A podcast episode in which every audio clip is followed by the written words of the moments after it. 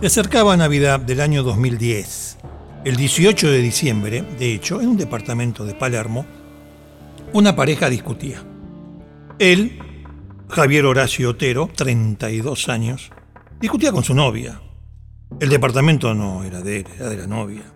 Habían salido aproximadamente dos meses y ya las cosas no iban. No iban, el tipo era agresivo, em, era muy egoísta. En fin, no, no había llegado a nada esa efímera relación.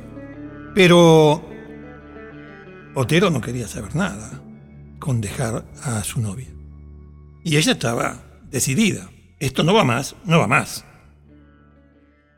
El primer golpe le produjo una hematoma en el ojo a la chica.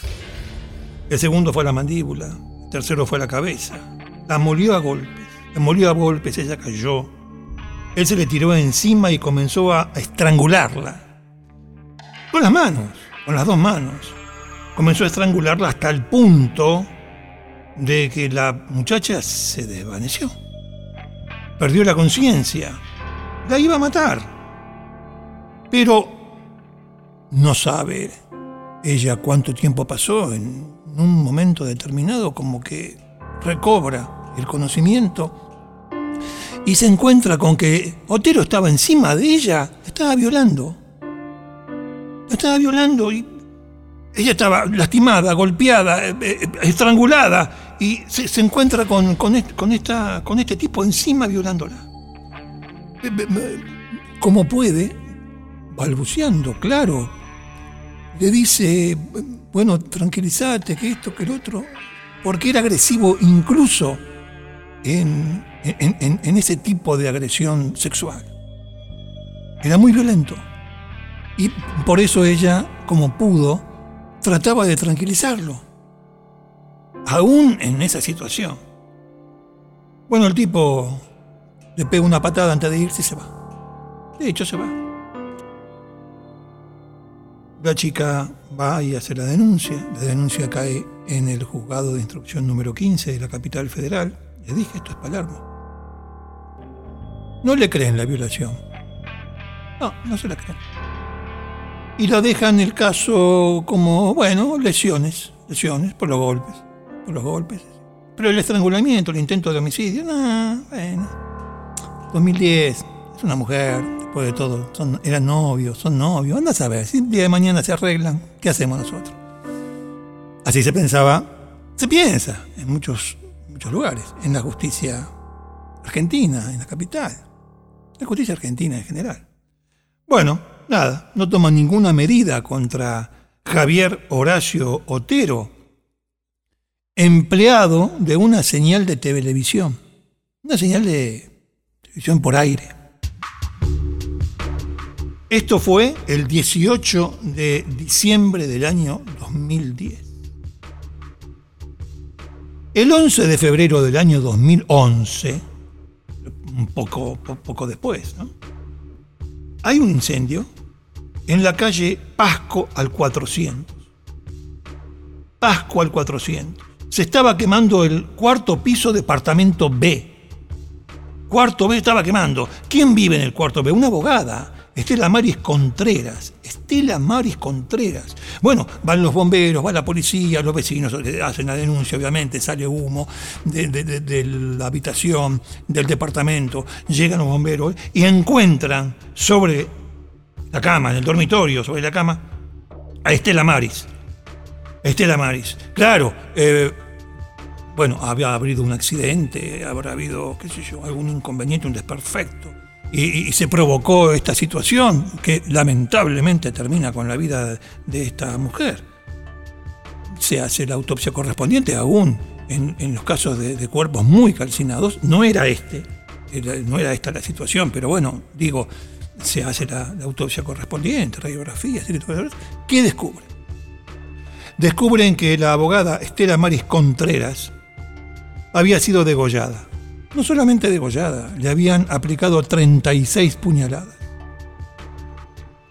La abogada tenía una computadora y en esa computadora, bueno, tenía mails dirigidos los últimos, a un tal Javier Horacio Otero, que le debía una plata, que le había prestado la abogada y el tipo no, se la pagaba, que esto que lo otro.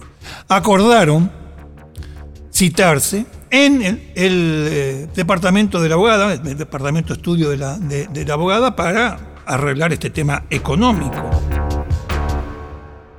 Lo que pasó fue que Otero fue, la degolló e incendió el departamento. En realidad incendió el dormitorio. Las llamas no se expandieron, no se extendieron al resto de las habitaciones, a otras habitaciones. Bueno, ahora sí tenía una causa, Otero. Y nada menos que por homicidio. Pero ¿quién lo sabía? No sabía nadie. No lo sabía absolutamente nadie. Mucho menos lo sabía María Soledad Carlino. María Soledad Carlino tenía 23 años, era una estudiante.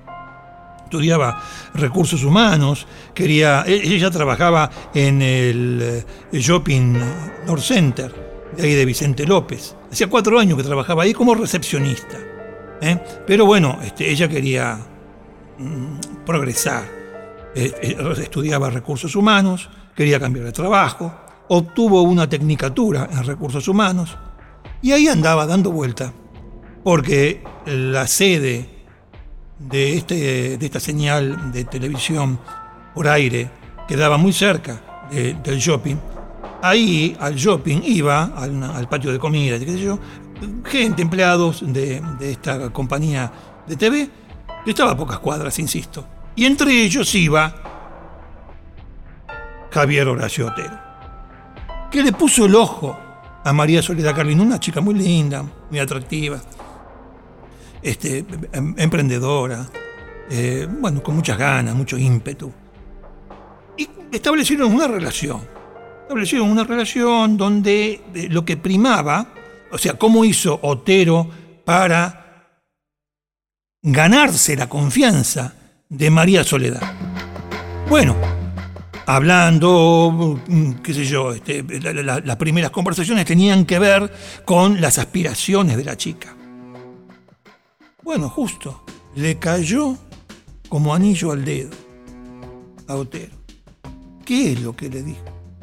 Le dijo que él le podía conseguir una entrevista laboral en el área de recursos humanos en la empresa de TVD en la, en la que él trabajaba. Que esa mm, posibilidad, esa entrevista, que se lo dejara en sus manos, que él le iba a decir la fecha. La fecha en que. No, no, no, se haga problema porque la, empresa estaba buscando personal en recursos humanos y bueno, como ella era, muy simpática y nada, había, había cierta onda, que todo lo otro, bueno, en fin, este, a él le parecía que era una buena acción de su parte, si la proponía, además lo veía una chica este, muy, muy inteligente, desenvuelta y Soledad se lo creyó. La entrevista era para el 24 de febrero del año 2011, le dijo Otero a María Soledad, o a Soledad, como le decían en la casa, le decían Soledad. Pero claro, eh, eh, también esto venía acompañada de otra cuestión, venía acompañado de otra cuestión que era esta. Mira, eh, los exámenes, las evaluaciones, las entrevistas, son muy rigurosas. Muy rigurosas, parte de cultura general, algunas cuestiones legales que te van a preguntar, que esto, que lo otro. Además, te van a conocer. Este, tienes que, bueno, de más está decirlo, vos estás muy bien, siempre muy bien presentada. Eh, pero yo los conozco, yo trabajo ahí hace tanto tiempo. Bueno, ella no tenía por qué dudarlo, porque él, eh, de hecho, lo conoció cuando iba con otros compañeros ahí al patio de comida del shopping, ¿no? Eh, y de, más de una vez se presentó con ella junto con un compañero. Después continuó él con este verso para captar, engañar a María Soledad. Bueno, entonces, la entrevista laboral con esta empresa era el 24 de febrero del año 2011. Entonces él le dice, escuchame una cosa, el, día anterior, el 23, nos encontramos acá en, el shopping y si a vos no te parece mal, yo te, doy, te preparo en una palabra acerca de lo que te van a preguntar, de cómo tenés que responder ciertas, ciertas preguntas. Voy a ver si consigo más o menos este, mm, quién te lo va, quién te va a hacer la entrevista, porque yo los conozco, algunos directivos y del área de recursos humanos, y yo hace mucho tiempo que trabajo ahí, cosa que era cierto. Hace mucho tiempo que trabajo ahí, así que. Bueno, ella. A ver, no podía más de su felicidad María Soledad, no podía más de su felicidad. Llamó a la mamá para decirle que ese día, el 23, o sea, un día antes de esta supuesta entrevista laboral, iba a llegar un poco más tarde a su casa porque, bueno, este, estaba preparando cuestiones que tenían que ver con esta entrevista de trabajo. Les había contado a los padres, les había contado a los padres que tenían una entrevista de trabajo en esta, en esta empresa de televisión y todo fantástico. Los padres estaban lo más bien. Bueno, se lo consiguió, es una chica este, que, seguramente va a tener éxito. Y, bueno, en fin, no había ningún problema de ninguna naturaleza. Así que, enterado de los padres, ella el 23 sabía que la iba a, iba a ir a buscarla este, Javier, Javier, eh, y bueno, iban a conversar del tema. Y así es como llega el día 23.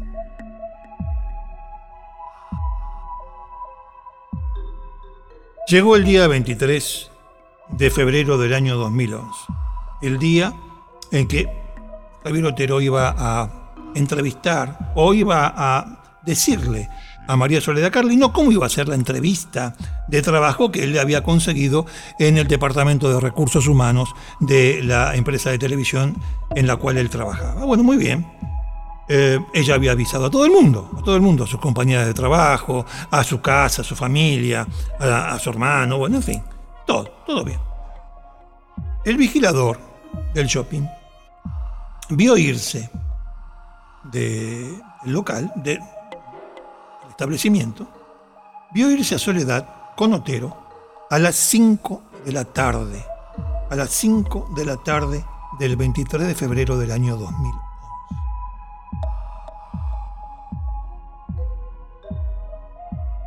Soledad no apareció más. Apareció esa noche. Y eso ya preocupó a sus padres, porque ella no le había dicho más que iba a tener una reunión con este contacto de la empresa de televisión para que la instruyera sobre la entrevista de trabajo que iba a tener al día siguiente. Pero demandaba un tiempo después del trabajo y a casa. Así había quedado ella. Pero a casa no volvió. Y esa noche, la noche del 23, los padres de María Soledad Carlino hicieron la denuncia por desaparición. ¿Dónde está? Los padres contaron todo a la policía. Contaron sobre los movimientos de su hija según ella misma les había dicho. Es decir, lo de, lo de la entrevista de trabajo y todo eso. La fiscal Beatriz Molinelli, fiscal del crimen de la capital federal, verificó con la empresa si efectivamente ellos tenían prevista una entrevista laboral para el día siguiente y cuál era la lista de postulantes. La empresa le dijeron, no, mire, recursos humanos no le hace falta absolutamente ningún empleado, no está tomando gente. No hay para mañana ninguna entrevista laboral, no hay para hoy en realidad porque la requisitoria, el pedido de la fiscal Molinelli era ya el día 24. No, para hoy no, está previsto nada, ni para hoy, ni para ayer, ni para mañana, ni para pasado, no. No estamos tomando gente. No sabemos de qué se trata y mucho menos conocemos, mucho menos conocemos a una chica llamada María José Carlino. No, de ninguna manera, acá no trabaja, ni, ni, ni, ni teníamos pensado tomarla, no, de ninguna forma. ¿Y ahora? Bueno, eh, la fiscal, ¿cómo seguía con este asunto? Porque la chica estaba desaparecida, seguía sin aparecer. Ya estamos en la mañana del día 24. La mañana del día 24, los padres, el padre salió a buscarla por todos lados. El padre fue de nuevo al shopping, le preguntó al vigilador, fue al estacionamiento del shopping, le preguntó a las amigas, le preguntó a la gente de los locales que mm, cercanos a donde ella eh, atendía, hacía de, trabajo de recepcionista, fue al patio de comida, de todo, nada. La policía hacía, hacía lo mismo. El asunto es que nadie sabía, nadie conocía a Javier Horacio Otero, a pesar de que estaba sospechado por el crimen de una abogada en la calle Pasco, pocos días antes. Pero nadie lo conocía. Bueno, ¿y cómo sigue la investigación? Bueno, entonces, a ver, la fiscal decidió lo siguiente. La chica, ¿dónde trabajaba? La chica trabajaba en el shopping. Bueno, fantástico. Entonces, ¿quiénes eran sus amigas? Bueno, que vengan a declarar a las amigas. Y ahí surgió que ella tenía un vínculo así de, amistad, de conocimiento, con gente de, eh, de la empresa de, televisión. Que, ellas sabían que uno de ellos le había conseguido una entrevista de trabajo. Obviamente las chicas no sabían que era toda una mentira, pero sí sabían de este pibe, de este tipo, a que pide un tipo. Bueno, eh, la fiscal le pide a la empresa de televisión una mm, lista de personal, a ver, que lo delimiten a aquellos que solían, se sabía que iban al, patio de comidas este, en el horario del, del almuerzo. Bueno, es una lista importante, digamos. Y el trabajo que se tomaron fue el de rastrear con cada uno de los nombres y apellidos antecedentes. Lo más probable es que no apareciera ninguno. Pero, en un juzgado de instrucción de la capital federal, apareció una causa por lesiones y presunta violación del 18 de diciembre del año 2010 ¿Recuerdan la primera mujer agredida por Otero, la novia, en el departamento de Palermo? Bueno, esa causa quedó en los registros como antecedente y si bien no le dieron bola a la violación, sí quedó como lesiones. La carátula del expediente, la cartulina que va sobre las fojas, decía violación y lesiones. Después la violación no, no se investigó, vaya a saber uno por qué, porque la chica quería em, que se investigase, y quedó como violación. Pero el antecedente estaba y surgió. Surgió cuando la fiscal Beatriz Molinelli estaba investigando la desaparición de María Soledad Carlino. Bueno, inmediatamente le hacen, dispone una vigilancia en la casa de este empleado de la señal de televisión. El 24 de febrero de ese año, del año 11, mismo día, pero cerca de las 5 de la tarde, le habían colocado allí, cerca de la casa, eh, un, una vigilancia, una patrulla, por si volvía a su domicilio. El domicilio era en Pastorino 674 Sáenz Peña, partido de San Martín. Allí vivía Javier Horacio Otero. Bueno, entonces la, fiscal Molinelli dispone, con la colaboración de la policía de la provincia de Buenos Aires, dispone una vigilancia en ese lugar. No tenía eh, signos de, de estar habitado en ese momento, pero bueno, justamente se quedaron toda la tarde, y era necesario que se quedaban toda la noche, por si volvía. Debía volver, era su domicilio, y de hecho volvió a las 5 de la tarde, del 24 de febrero. Volvía y cómo volvía. Los policías no lo podían creer. Venía con un bidón de nafta. Los, canas salen, salen a su encuentro y le dicen, escúchame una cosa, discúlpeme ustedes, Otero, sí, tiene documento, bueno, todo, toda esa cuestión. ¿Para qué lleva la nafta? No tengo problema de carburación con el auto. policía, dice, ¿cuál es su auto? Es? policía lo ve. Escúchame una cosa. su auto es a inyección. ¿Cómo hace para echarle nafta al carburador? Otero queda retenido. No responde ninguna pregunta. Le preguntan por María Soledad. No responde ninguna pregunta. La fiscal ordena, o pide, mejor dicho, la fiscal pide al juez de instrucción, le pide un allanamiento. El allanamiento se hace un allanamiento de urgencia. Y cuando entran los policías, ¿qué encuentran? Debajo de la cama, desnudo, el cadáver de María Soledad Carlín. No se encontró la ropa de la chica, no se encontró su bolsa, no se encontró su documentación. De hecho, no se encontró su cartera ni su documentación. Estaba desnuda debajo de la cama con bolsas de residuo tapándole la cabeza.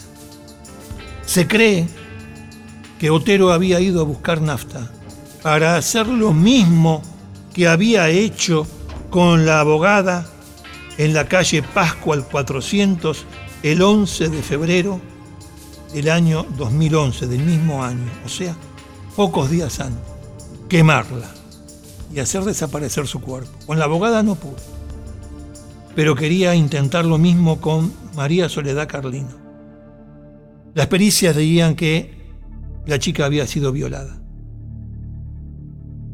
En la casa, en la inspección de la casa, encontraron un DVD, uno, psicópata americano. María Soledad había sido golpeada, había sido violada, se encontró el ADN de, Otero en su cuerpo y había sido asesinada mediante un mecanismo mixto de asfixia. La estranguló manualmente, le comprimió nariz y boca con una de sus manos y la sofocó con una bolsa de nylon. De esa manera, Javier Horacio Otero mató a María Soledad Carlin. Otero nunca declaró. En la DDI de San Isidro, donde fue llevado detenido, se tomó un litro de lavandina. Lavandina para limpiar el piso. ¿Qué quiso hacer? ¿Se quiso pasar por loco? ¿Se quiso suicidar? ¿Qué quiso hacer? El juicio contra este asesino serial iba a realizarse en junio del año, de hecho se realizó en junio del año 2012. La testigo principal del caso contra este asesino en serie de Otero fue su primera novia, aquella de la calle Palermo, a la que no le habían tomado la denuncia de violación, a la que había sido violada, sí. Fue la testigo principal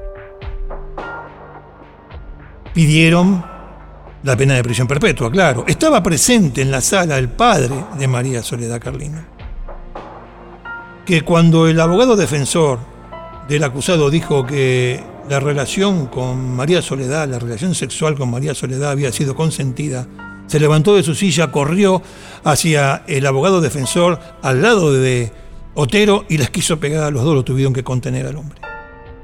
El 18 de junio del año 2012, cinco días después de los alegatos, tres días antes del veredicto, Javier Horacio Otero se colgó con una sábana en su celda de Melchor Romero. Era la medianoche. Se mató.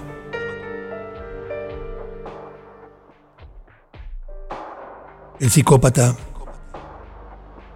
se escapó.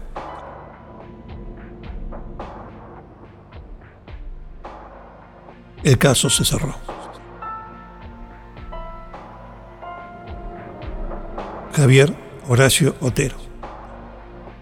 Dos muertes, una violación. Y se suicidó.